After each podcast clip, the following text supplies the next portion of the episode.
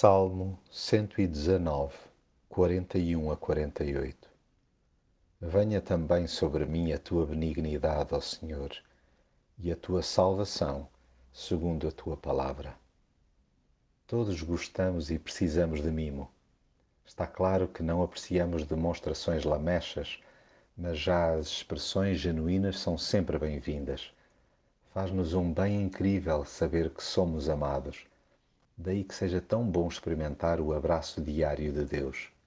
E Ele encarrega-se de nulo entregar de múltiplas formas: no sol que amanhece, no olhar de um desconhecido, na dor partilhada, no silêncio profundo, na Sua palavra sorvida. Estejamos de olho vivo que Deus não falha nenhuma das Suas promessas. Ele não só garante colo contínuo, como nos arranja escapatória dia sim, dia sim.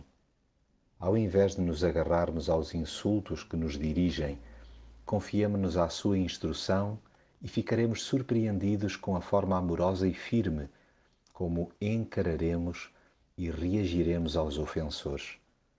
Peçamos-lhe orientação para conseguirmos dizer sempre a verdade e, em vez de nos pormos a fazer contas de cabeça, sobre as consequências a acarretar, ponhamos a nossa esperança no que nos ensinou. A maior liberdade que possamos gozar advém de uma consciência limpa diante de Deus e daqueles com quem interagimos.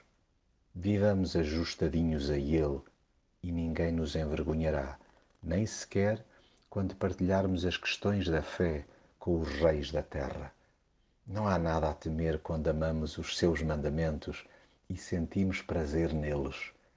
Investamos tempo na leitura e meditação da Sua palavra, pois à medida que estamos a ser trabalhados por dentro, somos os instrumentos que Deus usa para expressar o seu amor por este mundo fora.